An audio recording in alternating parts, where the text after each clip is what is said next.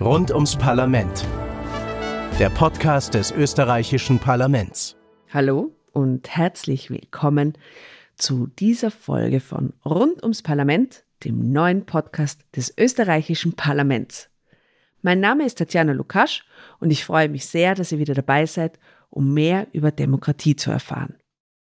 Dieses Mal geht es um eine der Grundvoraussetzungen von Demokratie, nämlich das Demokratiebewusstsein. Denn Demokratie, also die Herrschaft des Volkes, die funktioniert nur dann, wenn die Bürgerinnen und Bürger sich auch als Teil ihrer Demokratie fühlen und auch so handeln. Damit das funktioniert, ist eines wichtig. Bildung. Die Menschen müssen überhaupt erst einmal wissen, was Demokratie bedeutet und wie man sie lebt. In dieser Folge spreche ich deswegen mit zwei Frauen, die sich bestens mit diesem Thema auskennen. Gertraud Diendorfer ist Preisträgerin des Demokratiepreises der Margareta Lupac Stiftung 2020 und, wie es in der Begründung der Preisverleihung heißt, ein Leuchtturm der Demokratiebildung. Sie hat über 30 Jahre theoretische und praktische Erfahrung in diesem Bereich vorzuweisen. Verliehen wird der Demokratiepreis alle zwei Jahre durch die Margareta Lupac Stiftung und deren Geschäftsführerin Barbara Blümel ist heute auch bei mir im Studio. Ich freue mich sehr, Sie beide begrüßen zu dürfen. Herzlich willkommen. Vielen Dank, auch vielen Dank für diese ähm, sehr freundliche Anmoderation. Man kann es natürlich nicht hören, aber ich bin rot geworden. Mission accomplished. Und wir haben nur eine zweite Gästin äh, an unserem Tisch, die liebe Barbara Blümel. Sie sind Geschäftsführerin der Margareta Lupac Stiftung. Herzlich willkommen im Studio. Was ist schöner, Herbst oder Frühling? Frühling. Und warum? Weil da wieder alles neu beginnt und im Herbst geht es zu Ende. Und bei Ihnen Herbst oder Frühling? Der Frühling, weil dann steht der Sommer noch vor einem, der Herbst, die saure schöne Zeit steht auch vor einem, aber im Frühling, da beginnt alles zu blühen und zu sprießen. Das ist viel üppiger und mag ich daher viel mehr. Sehr gut. Dann richtig an Sie die nächste Frage. Wo fängt für Sie Demokratie an? Demokratie ist eigentlich überall, also so wie ich jetzt lebe, weil ich eben in einem demokratischen Staat lebe und Demokratie hat eben mit der politischen Form zu tun, in der wir leben und das ist nun mal eine demokratische Regierungsform und von daher hat sehr viel mit Demokratie zu tun. Demokratie ist ja eigentlich auch eine Lebensform. Also geht es auch in die Richtung, wie gehen wir miteinander um, begegnen wir uns respektvoll, hören wir auf eine andere Position, andere Meinung. Natürlich können wir alle sehr unterschiedliche Meinungen vertreten, unterschiedliche Positionen haben. Das ist immer so in einer Gesellschaft. Aber Demokratie als Regierungsform und als Lebensform bietet eben die Möglichkeit, dass wir in einer sehr respektvollen und friedvollen Art und Weise miteinander umgehen.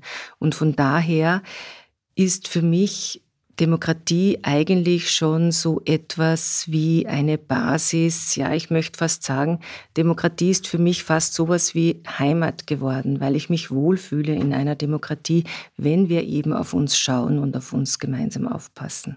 Und wo fängt für Sie Demokratie an? In der Früh beim Aufstehen, wenn ich weiß, dass ich sagen kann, was ich will, ohne dass ich Konsequenzen zu erwarten habe und wenn ich weiß, dass auch andere sagen können, was sie wollen und auch, wenn ich weiß, dass es Grenzen gibt für alles, ähm, was man sagen kann und was man tun darf. Also Demokratie muss auch wehrhaft sein. Sehr gut. Und dann die letzte Frage. Kompromiss oder beste Lösung? Beides. Der Kompromiss ist oft die beste Lösung. Und Sie? Kompromiss oder beste Lösung? Beste Lösung natürlich. Das strebe ich immer an und man kann sie aber nicht immer erreichen, die beste Lösung. Und von daher ist oft ein Kompromiss auch gut, obwohl natürlich auch ein Kompromiss die beste Lösung sein kann, aber sie wird es nicht immer sein. Ähm, dann steige doch gleich mal ein. Dieser Demokratiepreis klingt hochspannend. Worum geht es dabei? Ja, also die Margareta Luperk Stiftung schreibt ja alternierend den Demokratiepreis und den Wissenschaftspreis aus. Wir schreiben eben alle zwei Jahre einen Demokratiepreis aus. Ähm, da geht es immer darum, dass wir versuchen, Preisträgerinnen zu finden, ähm, beziehungsweise Bewerberinnen zu bekommen, die sich aktiv für die Beteiligung und auch für die Auseinandersetzung im Sinne von Demokratie und Parlamentarismus einbringen in der Gesellschaft, die aber darüber hinaus sich für Toleranz und Integration einsetzen, die auch äh, Themen der Minderheitenrechte im Fokus haben, als auch Geschlechterdemokratie. Und dann gibt es jedes Jahr auch noch so ein Sonderthema sozusagen, das ähm, dazu mhm. gegeben wird. 2020 war es das Verfassungsjubiläum, 2022 war es jetzt die Architektur. Also welche Rolle könnte Architektur für Demokratie und Parlamentarismus spielen? Und warum hat die Gertraud Diendorfer den Demokratiepreis 2020 verliehen bekommen? Der Preis wird immer zuerkannt in einem relativ umfangreichen Prozedere. Das heißt, man bewirbt sich oder man wird vorgeschlagen. Die Frau Diendorfer ist vorgeschlagen worden, was natürlich auch immer gut ist, weil da gibt es dann schon eine Referenz, auf die sich die Jury, die zunächst darüber berät, ähm, beziehen kann. Und die Jury macht dann einen Vorschlag und dieser Vorschlag geht ans Kuratorium. Im Fall von der Frau Diendorfer ist es so gewesen, ähm, es geht sehr viel auch um Gleichstellungspolitik in den Arbeiten, die die Gertraud Diendorfer die letzten Jahre über betreut und forciert hat. Jetzt bin ich neugierig und würde gerne wissen, wer hat die Frau Diendorfer vorgeschlagen? Das weiß die Frau Diendorfer selber auch. Ähm, ja, das war die Birgitta Bader-Zar. Sie ist äh, Professorin an der Uni Wien deren Schwerpunkte sind eben auch Demokratiegeschichte und Menschenrechte. Und diese Jury, von der Sie gesprochen haben, wie setzt sich die zusammen? Aus welchen Richtungen kommen da die Menschen, die darüber entscheiden, wer diesen Preis bekommt? Da gibt es sehr strenge gesetzliche Vorgaben, ähm, wie so eine Jury zusammengesetzt werden muss von gemeinnützigen Stiftungen. Ähm, unsere Jury setzt sich zusammen aus dem Vorsitzenden Manfred Wehlan, der ist Jurist und Politologe, äh, Oliver Radkolb ist Historiker, Sieglinde Rosenberger ist Politologin. Das sind die drei habilitierten Persönlichkeiten. Dann haben wir als ähm, viertes Jurymitglied die frühere Bundeskanzlerin und frühere Präsidentin des Verfassungsgerichtshofs Brigitte Bierlein und dann noch eine Vertreterin aus dem Bereich der Medien, und zwar Elisabeth Totzauer vom ORF. Also eine gute Runde, deren Entscheidungen man vertrauen kann. Ja, auf alle Fälle. Möchte ich hier feststellen. Frau Diendorfer, also Sie haben in den 90er Jahren das Demokratiezentrum Wien gegründet und es auch lange Zeit geleitet. Und auf Ihrer Website heißt es, das ist eine unabhängige wissenschaftliche Einrichtung mit Aufgaben in der Demokratieforschung und der Demokratiebildung. Erstens interessiert mich, warum haben Sie das damals gegründet? Diese ganze Initiative. Und was war davor? Was war dieser Initiationspunkt? Was war die Geschichte, die Sie dazu bewogen hat, zu sagen, es ist jetzt Zeit? Ich war damals junge Historikerin mit Schwerpunkt Zeitgeschichte und von der Zeitgeschichte ist es nicht sehr weit zur politischen Bildung. Und ich habe gesehen, dass eigentlich politische Bildung in Österreich wirklich ein Schattendasein, ein Nischendasein geführt hat. Äh, man hat nach politischer Bildung nur gerufen im Sinne einer Feuerwehrfunktion, wenn es irgendwo gebrannt hat. Dann, ja, warum gibt es keine politische Bildung? Aber im Grunde genommen wollten viele anscheinend nicht politische Bildung haben. Das war der eine Punkt. Und der andere Punkt war der, also ich war damals eben auch so in einer Gruppe von Historikern, Kulturwissenschaftlerinnen, Politikwissenschaftlern, es war die Zeit auch, wo das Internet gerade begonnen hat, so diesen Siegeszug in unsere Haushalte, in unsere Lebenswelt und Arbeitswelt zu treffen. Und das Internet hatte eigentlich demokratiepolitische Hoffnungen geweckt. Also sie hat eben versprochen, dass man rund um die Uhr Information von überall her erhalten kann und äh, dass praktisch man kann sich mit jedem vernetzen, global gesehen. Also das waren die Beginne, die Anfänge. Und man hat dann aber schon gesehen, wie sehr schnell es auch zu einer Kommerzialisierung des Internets gekommen ist. Es gab dann sehr früh auch gerade Rechtsextreme, die auch das Internet genutzt haben für Pornografie oder andere Sachen. Das Internet selber war auch noch insofern in den Kinderschuhen, dass man oft, wenn man einen Text oder was gefunden hat, eine Info, wenn man dann vielleicht in einer Woche oder in einem Monat wieder nachgeschaut hat, das nicht unbedingt gefunden hat, weil die Suchmaschinen, die dahinterstehende Technologie noch nicht so ausgefeilt war. Ziel war eben auch, dass wir das Internet mit ausgestalten und dadurch, dass eben die politische Bildung so wenig institutionalisiert war, schien uns sozusagen der Bereich Demokratie da ein wichtiges Thema, wo wir eben auch was anbieten, so ein Institut mit einer Schnittstellenfunktion zwischen Wissenschaft, Bildung und interessierte Öffentlichkeit. Das war uns eben wichtig. Wir wollten auch einen Diskursraum schaffen und auch ein bisschen ausloten, wie das eben wirklich ist mit dem, dass man sehr schnell eigentlich zu Producern wird. Das heißt, dass man Produzent und Konsument ist. Also das Internet hat von der Technologie, die sich entwickelt hat, da zunächst einmal sehr viel versprochen. Und es war natürlich auch sehr auf einer gesellschaftspolitischen Schnittmengenlage, würde ich mal sagen. Das ist ein sehr hehres Vorhaben, möchte ich hier sagen sowas in den Anfängen des Internets quasi zu sagen, wir möchten gerne Demokratie im, dort wiedergespiegelt haben und Demokratiebildung. Wer gibt Geld für so ein Vorhaben, um das Ganze zu finanzieren? Denn diese Arbeitszeit und äh, das wird ja doch einiges an Ressourcen gekostet haben. Das ist eine gute Frage. Also ich, ich sehe das gar nicht so als hehres Ziel, sondern wir haben eigentlich auch ein bisschen unsere Interessen walten lassen und eben geschaut, wo liegen da Defizite. Ja? Und ähm, wenn es wenig gibt im Bereich politischer Bildung, dann gibt's, ist sozusagen liegt das Geld nicht auf der Straße. Wir haben da versucht, auch einfach Möglichkeiten rund um diesen Siegeszug des Internets, ja, dass sehr viel jetzt mit dem neuen Medium und dass man da sehr viel machen muss, auch auf wissenschaftlicher Ebene und so weiter, haben wir diese Situation genützt. Es gab da eben Projektausschreibungen und da haben wir zunächst einmal begonnen mit einem Projekt. Wir wollten zunächst auch eigentlich eine CD-ROM machen, sind dann aber in Richtung Internetplattform, also was Lebendiges, was Offenes, etwas, was prozessorientiert ist. Und äh, das ist natürlich auch die Demokratie auch. Also wir haben eigentlich sehr früh erkannt, dass hier zwei Linien sich irgendwie kreuzen und gut zueinander finden. Wir haben praktisch begonnen, einmal zu schauen, zu versuchen, was wir machen können. Da waren unsere Ideen eigentlich zunächst standen im Vordergrund und wir haben über Projektfinanzierung begonnen. Wir hatten dann eine frühe Finanzierung von der Stadt Wien. Das war schon einmal sehr hilfreich. Der Name Demokratiezentrum Wien ist aber nicht deswegen gewählt worden, sondern den Namen haben wir gewählt, weil das Internet global ist und Demokratie haben wir auch sehr international eigentlich gesehen, aber man braucht trotzdem auch im Internet irgendwie eine lokale Verortung mhm. und deswegen Wien, das war der Hintergrund. Und dann haben wir eben versucht, mit unserem klaren Vorsatz, wir wollen unabhängig bleiben, auch parteiunabhängig bleiben, haben wir dann eben über das Wissenschaftsministerium und Bildungsministerium versucht, Basisfinanzierung zu erhalten neben der Stadt Wien. Und äh, das vierte Standbein, das zwar auch am Beginn gestanden ist, ist aber jetzt nach wie vor auch wichtig, ist eben die Projektfinanzierung. Das heißt, diese vier Standbeine ermöglichen uns wirklich sehr unabhängig dieses außeruniversitäre wissenschaftliche Institut mit starker Anwendungsorientiertheit weiterzuführen.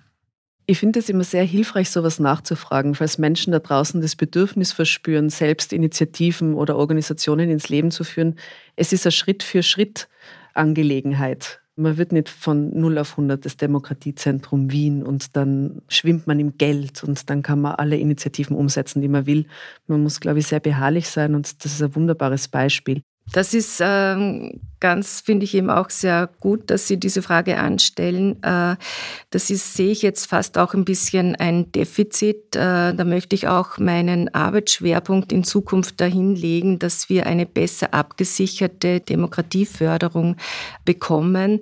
Denn so eine Aufbauarbeit liegt wirklich sehr an den Personen und man könnte es auch leichter haben, wenn man oft in andere Beispiele oder Branchen oder Bereiche schaut und das muss es eben nicht immer sein, ja.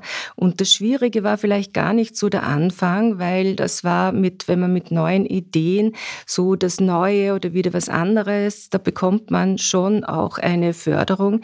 Das Schwierige ist eigentlich ein Institut, das so quer zu allen Disziplinen, Fakultäten, Bereichen liegt, dass man das praktisch weiterführen kann. Also dass man die Arbeitsplätze, auf die man aufbaut, das ist ja, wir sind ja ein Team, ja, das bin ich ja nicht alleine. Wir haben das im Team gegründet und führen das auch. Also es kommt genau auf die MitarbeiterInnen an im Team und das ist eigentlich die Schwierigkeit, ja, weil eigentlich der Trend in die Richtung geht, alles projektfinanziert, nicht mehr so längerfristig und so weiter. Und da muss man sagen, gäbe es eigentlich in Österreich sehr viel zu tun, was die Förderlandschaft anlangt. Total. Und aber im ganzen Wissenschaftsbereich muss man sagen. Also so das, es. So das ist es, geht ja. über alle Disziplinen genau. drüber. Die Margareta Lupac hat aber ihr ganzes Vermögen eingesetzt, das ihr geblieben ist, möchte ich an dieser Stelle nur ganz kurz nochmal zum Grundthema zurückführen. Die Margarete Lupac hat ihr Vermögen der Republik Österreich für die Sicherung der Demokratie und des Parlaments gestiftet. Kurzer Exkurs in die Geschichte, warum sie das überhaupt getan hat. Sie hat es aufgrund der schockierenden Erfahrung im Jahr 1933 getan, als das Parlament durch den damaligen Bundeskanzler Engelbert Dollfuß ausgeschaltet wurde. Und sie war durch die Erfahrung des Verlustes von Demokratie und dem Leben in zwei autoritären Regimen geprägt. Überleitung zur Gegenwart. Es gibt jetzt in Österreich kaum noch Menschen, die diese Erfahrung haben, einfach aufgrund des Alters, die in diesen beiden Ähren gelebt haben. Und es kommen durch Migration Menschen zu uns, die ganz ein anderes Setting erlebt haben, wo Staat und Politik ganz anders gelebt wurden, auch oft nicht demokratisch. Meine Frage an Sie, Frau Blümel, was bedeutet denn das jetzt für politische Bildung? Diese neuen Grundvoraussetzungen. Leichte Fragen am ja, Nachmittag. Ja. Ähm, Was leicht verdauliches zum Mittag. Naja, die Margareta Lupak war ja eben sehr geprägt von der Erfahrung des Austrofaschismus als auch der Erfahrung des Nationalsozialismus. Sie war ja eher eine konservative Frau ja, und hat aber ein, ein, Leben gelebt für eine Frau ihrer Generation, das sehr, sehr ungewöhnlich war. Sie war ihr Leben lang selbstständig, sie hat, also erwerbstätig selbstständig sozusagen. Sie hat ähm, nie geheiratet, warum wissen wir eigentlich gar nicht. Mhm. Und sie war eine sehr durchsetzungsstarke Frau. Und dass sie das dann so gemacht hat, war ein, eine glückliche Fügung, eine Schicksalsfügung. Und sie hat es eben für die Zwecke des Parlaments und der Demokratie hinterlassen. Diese Situation, in der wir heute leben, also mit diesen ganz vielen, sehr, sehr unterschiedlichen Bevölkerungsgruppen, hätte sie wahrscheinlich gar nicht so erschreckt, weil sie das ja kannte bis zu einem gewissen Grad. Und die Leute, die zu uns kommen, kommen natürlich zum Teil aus ganz anderen politischen Systemen, kennen aber auch die Unterdrückung dort und deswegen kommen sie ja zu uns, weil sie sich hier ein freieres Leben erhoffen. Ob wir dann immer damit gut zurechtkommen, wie sie leben wollen, ist ja auch wieder eine andere Frage. Also es geht ja auch nicht nur darum, was die Leute mitbringen, die zu uns kommen, sondern auch darum, wie wir auf diese Leute reagieren, die zu uns kommen. Im Zusammenhang mit der Margareta Lupak Stiftung ist es ja auch immer wichtig, dass wir ähm, politische Bildungsinitiativen und Demokratiebildungsinitiativen immer wieder unter dem Bewerberinnenkreis haben, aber auch unter den Ausgezeichneten. Aber es werden ja auch immer wieder Institutionen ausgezeichnet, die sich gerade um die Gruppen auch bemühen, die Sie angesprochen haben. Ja? Viele Migrationsgruppen, die sich darum bemühen, diesen Dialog herzustellen, wie zum Beispiel auch 2020 mit Zara. Das sind wichtige Aspekte. Zunächst möchte ich sagen, dass ich mich sehr darüber gefreut habe, den Margarete Lupak-Preis erhalten zu haben, weil sie eben eine Frau aus der Mitte der Gesellschaft ist und sie noch sehr genau wusste, wie wichtig es ist, für Demokratie einzutreten. Natürlich jetzt leben wir schon in einem Zeitalter, wo die Zeitzeugen immer, immer weniger werden. Es wird immer schwieriger, auf dieser Schiene zu arbeiten. Aber Gerade politische Bildung ist äh, dadurch jetzt noch stärker gefordert, auf die aktuelle Situation einzugehen. Wir sind eben auch Migrationsgesellschaften geworden Und das bedeutet eben in den Lernsettings, dass heterogene Gruppen vor einem sitzen, also mit ganz unterschiedlichen Erfahrungen. Vielleicht vor 30 Jahren, wenn man vom Krieg gesprochen hat, hat noch jeder den Zweiten Weltkrieg gemeint. Das ist vorbei. Jetzt sind Kinder in den Klassenräumen, die entweder selber Krieg erlebt haben oder deren Eltern, die ganz andere Vorstellungen haben, auch zum Staat, wie auch immer. Von daher ist es eigentlich noch einmal wichtiger, eine politische Sozialisation zu gewährleisten und sicherzustellen. Das ist das eine. Und auf der anderen Seite können wir auch sehr viel aus der Demokratiegeschichte lernen. Sie haben eben angesprochen, wir haben 1918 das historische Zeitfenster genutzt und eine demokratische Republik ins Leben gerufen, die allerdings dann auch von gewählten Politikern wieder abgeschafft wurde. Und äh, es ist auch so, dass in dieser Zeit, die eine sehr schwierige war, es war eine Nachkriegszeit, große Hungersnöte am Anfang, dann gab es natürlich auch wirtschaftliche Eruptionen, sozial war das total schwierig. Und die Menschen kannten eigentlich davor nicht wirklich eine Demokratie, wie Demokratie funktioniert.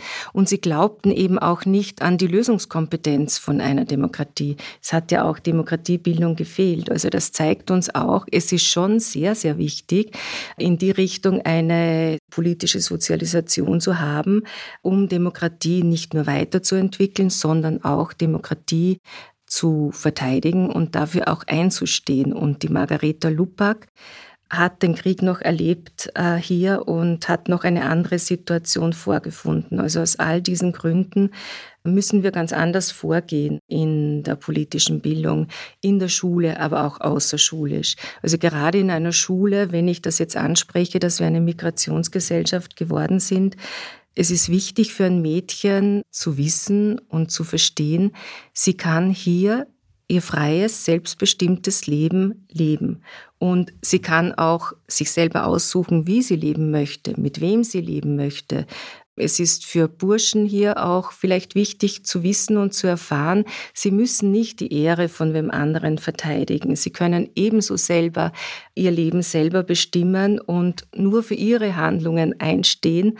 Das ist alles ein ganz, ganz wichtiger Aspekt, den man nicht oft genug hervorheben kann, weil natürlich auch über die Tatsache, dass so viele eigentlich ganz ohne Zutun in ein demokratisches System hineingeboren worden sind, vielleicht gar nicht mehr erkennen, welche Rechte, welche Freiheiten sie eigentlich haben. Frau Blümel, mit dem Demokratiepreis schafft die Margareta Lupac Stiftung Aufmerksamkeit für Demokratie und Parlamentarismus und versucht, diese zu stärken.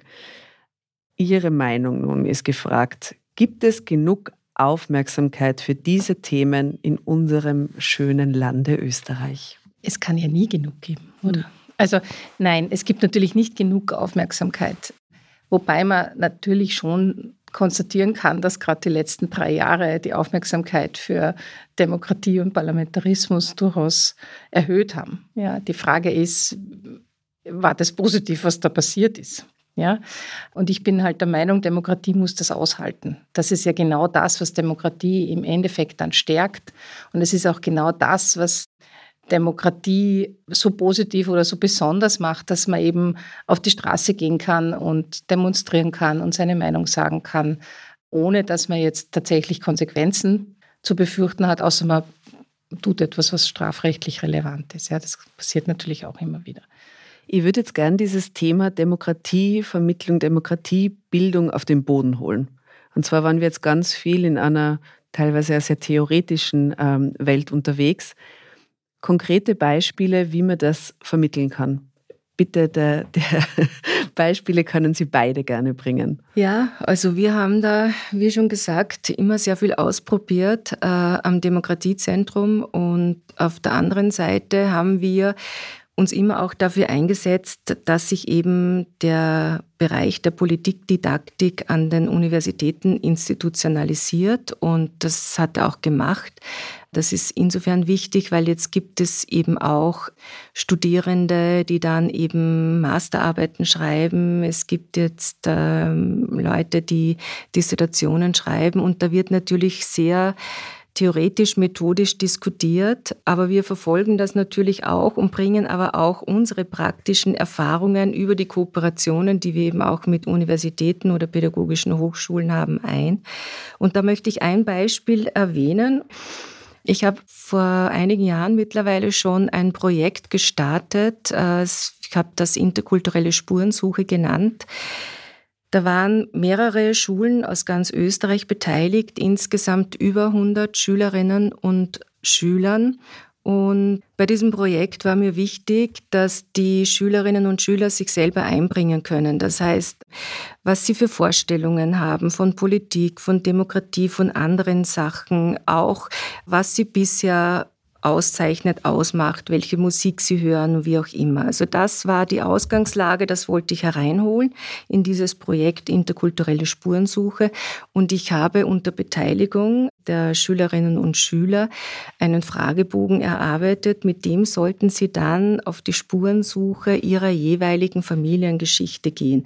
Also sie sollten die Eltern und Großeltern befragen, sollten auch die Fotokästchen vielleicht öffnen und Sachen mitbringen. Dabei haben wir aber das Thema Migration sehr weit eigentlich gefasst, also Migration auch von einem Bundesland ins andere, Nachbarland oder noch weiter weg. So hat jeder eigentlich etwas beitragen können. Dann ist das Projekt aber weitergegangen. Es war ja ein mehrjähriges Projekt. Wir wollten auch ganz konkrete Ergebnisse haben nämlich eine Ausstellung war das Ziel und das andere war eben, damit sie ein bisschen hineinschnuppern können, wie auch Wissenschaft tickt, haben wir dann diese quantitative Studie, sage ich jetzt einmal, über diese Fragebögen, wo sie ihre Familien befragt haben. Es waren ja doch mehr als 100 und manche haben gleich beide befragt oder beide Großeltern. Und so sind eigentlich sehr viele Geschichten und äh, ausgewertete Fragebögen zusammengekommen. Wir haben das dann ausgewertet. Manche der Schüler und Schülerinnen haben sich entschieden, das dann an Universitäten in einer Vorlesung bei einem Migrationsprofessor zu präsentieren. Die sind sich natürlich furchtbar stolz und wichtig vorgekommen. Und andere haben eben Fotos mitgebracht für die Ausstellung, haben sich da beteiligt. Und das Endergebnis war eine Wanderausstellung zum Thema Migration und Integration, die dann von Schule zu Schule gewandert ist, jetzt schon über acht Jahre. Also wirklich ein Erfolgsprojekt, auch dieses Format einer Wanderausstellung. Und die Schülerinnen und Schüler, die haben sehr oft gesagt, boah, so ernst bin ich eigentlich noch nie genommen worden. Und das war auch sehr schön, weil man dann verstehen kann, eben wie sie ticken eigentlich. Und das war eigentlich eine tolle Sache bevor ich äh, die Frage an die Frau Blümel weitergebe, ob ihr spannende praktische Initiativen einfallen, ähm, möchte ich nur ganz kurz fragen, all diese Dinge, wenn man auf ihre Website geht, äh, die unsere Hörerinnen und Hörer in den Show Notes finden werden, ebenso wie alle anderen Verweise, die während dieses Podcasts genannt wurden, kann man das dort einfach machen, die E-MOOCs und ähm, gibt es vielleicht auch diesen Fragebogen, wenn man interessierte Lehrer oder Lehrerin ist, dass man sich den dort downloaden kann und das mit den eigenen Schülern probieren. Stehen diese Materialien zur Verfügung? Auf jeden Fall www.demokratiezentrum.org. Wir bieten sehr viel. Wir sind eine der contentreichsten Webseiten zu diesem Thema. Wir bieten für verschiedene Zielgruppen speziell aufbereitete Unterlagen für Lehrkräfte auf der einen Seite, aber wir werden auch sehr stark im universitären Bereich genutzt. Über Projekte gibt es natürlich die Infos. Die Wanderausstellungen kann man über das Demokratiezentrum bestellen. Und Frau Blümel, fällt Ihnen auch noch ein praktisches Beispiel ein, das Sie beeindruckt hat, äh, wie Demokratiebildung heutzutage funktionieren kann unter diesen neuen Voraussetzungen? Danke für die Frage. Es ist immer schwierig, wenn man ähm, aus dem Parlament bzw. der Parlamentsdirektion kommt, fallen einem da so viele Dinge ein, die man als Bürger und Bürgerin tun kann und die aber leider nicht so präsent sind. Ja? Ich bin ja eine große Freundin der Neuerungen und der Dinge, die man ausprobiert, aber man sollte halt manchmal auch ein Auge darauf werfen, was eigentlich schon jetzt und schon lange möglich ist. Also als Bürgerin sich im Parlament einzubringen, ist relativ einfach. Ich muss nur eine Bürgerinitiative starten und brauche nur 500 Unterschriften, was wirklich ganz wenig ist, um ein Thema, das auf Bundesebene zu entscheiden ist, also sprich auf der gesamtstaatlichen Ebene, ins Parlament zu bringen. Da gibt es einen eigenen Ausschuss, der genau sich dann damit auseinandersetzt. Da werden Stellungnahmen eingeholt. Also da passiert viel. Äh, man muss auch sagen, dass die Wahlaltersenkung auf 16 das schon auch nochmal sehr gefördert hat. Gerade die jungen Leute haben dann dieses Instrument der Bürgerinitiative durchaus für sich entdeckt und haben eine Zeit lang sehr viele eingebracht. Darf ich da einhaken, weil das ist schon erwähnenswert.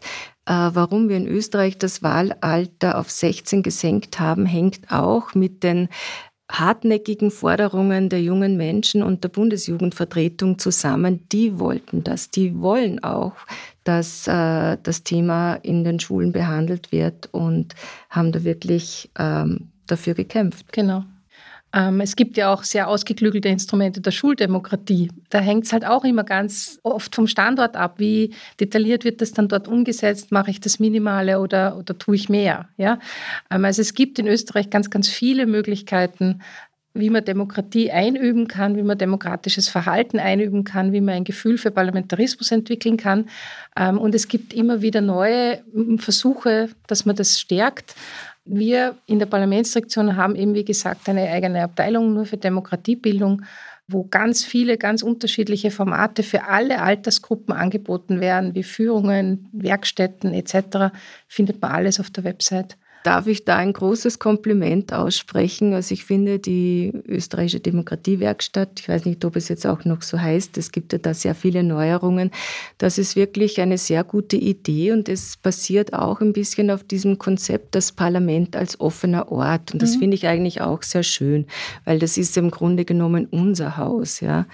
Und da möchte ich sagen, da wird wirklich ja, tolle Arbeit da, geleistet. Da werden auch, da werden auch ähm, wirklich ganz viele und schöne und interessante und neue Angebote mit der Eröffnung des dann sanierten Gebäudes im Jänner offensichtlich werden. Wir haben ein ganz neues Besucherinnenzentrum, Demokratikum wird es heißen. Wunderbar.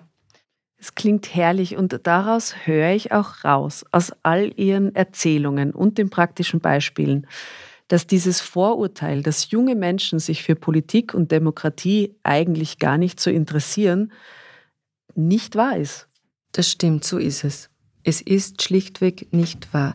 Es gibt nicht die jungen Menschen, es gibt auch nicht die Jugend. Es gibt ganz unterschiedliche Einstellungen. Es gibt sehr viele engagierte Jugendliche. Es gibt aber natürlich auch junge Menschen oder Jugendliche, die noch überhaupt keine Vorstellung davon haben oder die eher ein bisschen, sage ich mal, abgetörnt sind, was vielleicht auch mitunter mit der nicht sehr guten politischen Kultur in Österreich zusammenhängt oder dass eben Politik sehr verengend auf Parteipolitik in den Medien oft abgebildet wird. Aber dazu haben wir eben auch eine Studie gemacht und da gibt es auch sehr viele äh, Studien dazu, die jungen Menschen assoziieren anderes mit Politik oder mit Demokratie als vielleicht dann schon die Erwachsenen. Sie möchten sich engagieren, zum Beispiel für das Umweltthema, für eine Mitschülerin oder Mitschüler, der abgeschoben wird und so weiter. Also da gibt es bestens Beispiele, wie engagiert eigentlich äh, die Kinder und jungen Menschen sind. Aber sie wollen sich vielleicht halt nicht so parteipolitisch engagieren oder sie wollen eher so man nennt das auf Liquid Democracy, also so flüssig, so je nachdem passt es gerade in meine Lebensphase oder nicht. Ja und ähm, die, die politische Erfahrungen machen konnten, eben über das schon erwähnte Schulparlament oder Schülerparlament oder Jugendparlament. Da gibt es ja verschiedene Vorstellungen. Oder wenn jemand die Möglichkeit hat, dass er zum Beispiel Klassensprecherin ist oder Schulsprecher. Diese Erfahrungen wenn man dies ja früh macht und die Gelegenheit dazu auch hat, dann ist man im späteren Leben viel engagierter und hat auch eine viel positivere Einstellung zur Politik und zur Demokratie.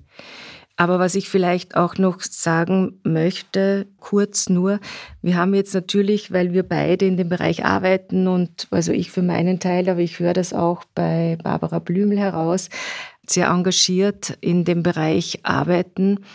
Es gibt eben auch viele Feinde einer Demokratie und es gibt Gefahren einer Demokratie. Das ist eigentlich auch, was wir stärker thematisieren sollten. Also es wird gerade auch von den extremen Rändern, also wenn man Rechtsextremismus hernimmt, äh, die andere Vorstellungen von Politik verfolgen, eben Führer oder eine starke Persönlichkeit und so weiter.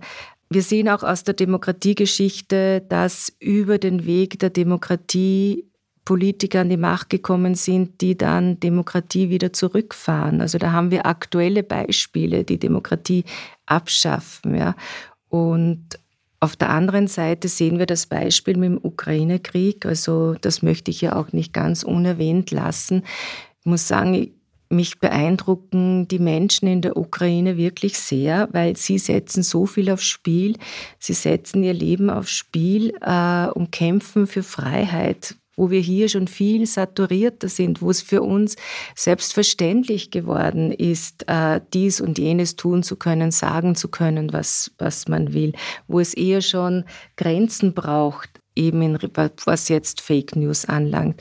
Also da denke ich, müssten wir schon vielleicht auch ein bisschen wieder stärker nachdenken darüber, die Krisen, die jetzt auf uns warten. Das heißt, auch wir werden vielleicht wieder ein bisschen größeren Einsatz leisten müssen, wenn wir weiterhin in einer gut funktionierenden und auch in einer weiterentwickelten Demokratie leben wollen. Wenn Sie sich jetzt abschließend beide etwas wünschen könnten, was die Menschen, die uns gerade zuhören, heute noch tun, um etwas für die Demokratie zu tun, was würden Sie sich von ihnen wünschen, dass Sie heute tun? Setzt euch zum Internet, geht's rein in die sozialen Medien und versucht mal einen Faktencheck zu machen. Was stimmt da wirklich? Und wenn ihr das Gefühl habt, da läuft was schief, dann mischt euch ein. Schaut nicht weg, hört nicht weg, mischt euch ein, ergreift Partei, teilt eure Position, die ist ja meistens eine politische Position, denn man kann nur über uns bestimmen, wenn wir wegschauen, wenn die große Menge an unseren Mitbewohnern hier auf der Erde wegschauen. Darum geht es eigentlich. Ähm, was ich mir wünschen würde zum Beispiel wäre, dass alle mal beim Heimfahren nicht nur ins Handy schauen, sondern schauen, wo sie eigentlich sind. Ich glaube, dann würden viele Leute vieles sehen, was sie gar nicht wahrgenommen haben und vielleicht auch miteinander ins Gespräch kommen. Und ich bin halt wirklich zutiefst davon überzeugt, und das, dafür steht ja auch das Parlament. Parlament heißt ja nichts anderes, wie miteinander zu reden und aufeinander zuzugehen und miteinander dann eine Lösung zu finden. Und vielleicht, wenn man ein bisschen mehr miteinander reden würde als nur übereinander. Das wäre so mein Wunsch. Das ist doch ein schöner Wrap-up.